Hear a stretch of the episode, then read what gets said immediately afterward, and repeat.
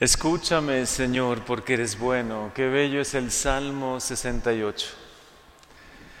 ¿Cuánto nos tiene que llenar de confianza?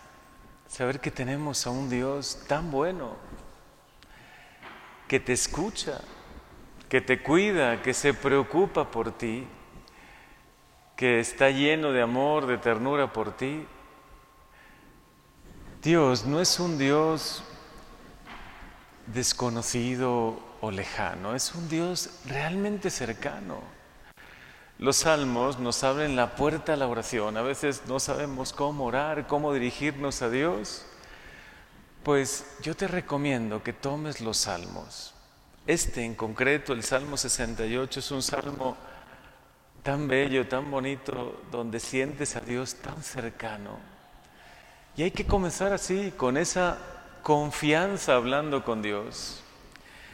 Escúchame, Señor, porque tú eres bueno. Por ti he sufrido oprobios, la vergüenza, extraño soy.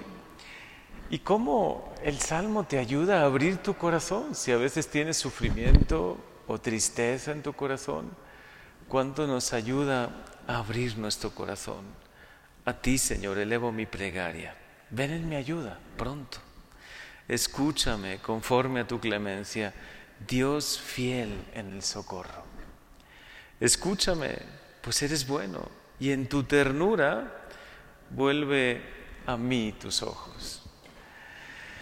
Son como pequeñas cápsulas los salmos para aprender a orar. O si la comparamos con un fuego, la oración, el amor de Dios en nuestro corazón, si se está medio apagando el fuego en ti, en tu corazón, el fuego del amor de Dios, el fuego del Espíritu Santo, hay unas capsulitas que sirven para encender la chimenea, ¿no? O cualquier fuego. Pues así son los salmos. Pequeños, ¿no? Pero que tienen un gran poder para encender de nuevo ese fuego que tanto necesitamos, el fuego del amor de Dios la oración. Escúchame, Señor, porque eres bueno. ¿Qué confianza tiene que poner en nuestro corazón la oración? El experimentar a Dios que es bueno, que nos tiene preparado el cielo, de verdad, para todos los que en este día recuerdan y acompañan a algún ser querido, algún ser cercano, muy querido en el paso al cielo, que siempre es un poco desconocido, por eso nos da miedo, ¿no? Hoy el Señor quita de tu corazón todos los miedos y pone en tu corazón profunda confianza y esperanza. Porque así te lo dice, no teman, no tengas miedo, ¿no? Esa misma palabra que Jesús dijo a las mujeres el día de su resurrección, se lo dice también a cada uno de ustedes, nos lo dice hoy a nosotros. No tengan miedo. Esa frase poderosísima del Evangelio podría decir, se podría decir que resume gran parte del Evangelio en una sola frase, ¿no? Por eso la tomó Juan Pablo II y la llevó al mundo entero. Ese papa que predicó en tantos y tantos países llevando la esperanza, siempre, casi siempre comenzaba y así comenzó su pontificado. No tengan miedo. Abran de par en par las puertas de su corazón, de su vida a Cristo. Él vive, es un Dios bueno. Él les ama profundamente. No tengan miedo. No tengan miedo a la vida eterna porque nos espera Dios con su amor, con su bondad teman, tengan miedo más bien a ofender a Dios. A nada más le podemos tener miedo, ni a circunstancias, ni a personas, porque Él mismo lo dice, ¿no? No teman a los hombres. No hay nada oculto que no llegue a descubrirse, ni nada secreto que no llegue a saberse. En cuanto a ustedes, hasta los cabellos de su cabeza están contados. Qué confianza nos da el Señor, ¿no? Si los cabellos de tu cabeza el Señor conoce, los llama, los tiene enumerados, ¿no? Quiere decir y te está poniendo una imagen de que te conoce perfectamente. Conoce tus alegrías y tus penas, conoce tu pasado, tu historia, tu presente, tus proyectos, lo conoce todo. Dios conoce también tus penas, tus tristezas, y Él quiere poner paz y alegría en tu corazón. Pero es necesario que tú se lo permitas. Por eso Juan Pablo II decía, no tengan miedo, pero enseguida decía, abre la puerta de tu corazón a Jesús. Si tú no abres la puerta de tu corazón, si tú no abres de par en par las puertas de tu vida, de tu alma, a Él, para que Él pueda entrar y traer paz e iluminar las dificultades y, y las confusiones y los momentos difíciles, si tú no le abres la puerta, esa puerta solo se abre desde dentro. Un famoso artista en una exposición fue muy interrogado porque en uno de sus cuadros pintó a Jesús tocando una puerta. Pero alguien se dio cuenta, es evidente el detalle, porque no tenía cómo abrirse esa puerta. Y entonces el artista dijo, sí, efectivamente es la puerta del corazón humano, solo desde dentro se abre, solo desde dentro.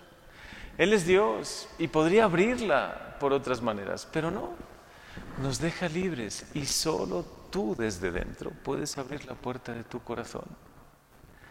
A veces si permanecemos en la tristeza es porque no le hemos abierto del todo la puerta a Jesús para que sane nuestras tristezas, para que nos llene de confianza, para que llene de paz, de alegría, de amor nuestro corazón, sane nuestras heridas.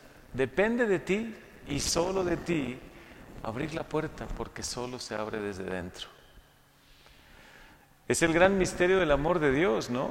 El que todo lo puede, podría entrar en nuestro corazón sin preguntarnos, pero no, nos deja libres y el don de la libertad para Él es algo sagrado, por eso no puede obligarnos a algo.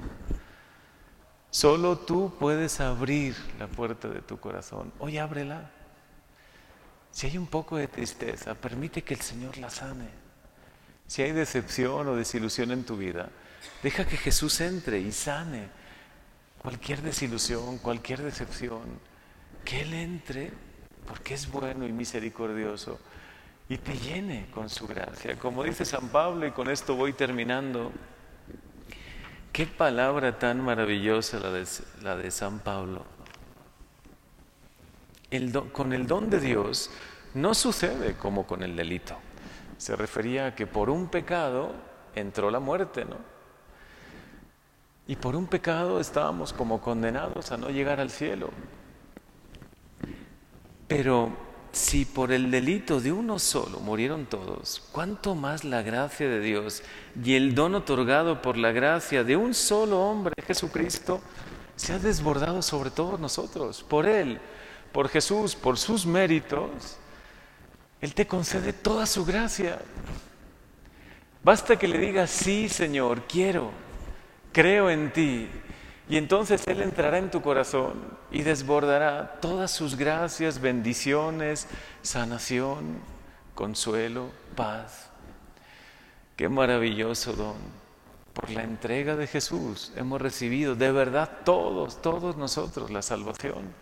Se nos han abierto las puertas del cielo, pero también en esta vida no hay que esperar al cielo. Ya en esta vida sentimos su amor, experimentamos su gracia si nosotros le abrimos el corazón. Por eso hoy díselo con tus palabras, díselo con todo tu corazón. Escúchame, Señor, porque es bueno. Hoy te abro mi corazón. Hoy te digo, te cuento todo lo que tengo dentro, guardado, a veces guardado desde hace mucho tiempo, ¿no? Ya ventila tu corazón, deja que entre el oxígeno puro, ¿no? De la gracia, deja que, que entre ese aire maravilloso del Espíritu Santo y purifique, sanee, ¿no? Como esa promesa maravillosa de Ezequiel, cuando dice, hablando del agua de la misericordia del costado de Jesús, que por donde pasa ese manantial, todo lo sanea. Donde estaban las aguas ya estancadas y sin vida, ¿no? Donde ves un estanque, un agua estancada, no puede tener peces, no puede tener vida, ¿no? Pues donde pasa la gracia de Dios, va saneando todo, lo renueva todo. Deja que también sanee y renueve tu corazón hasta el rincón más escondido de tu corazón. Permite que el Señor lo sane. Permítele que Él entre, porque solo tú puedes abrir la puerta de tu corazón a la gracia de Dios, a la gracia de Jesús.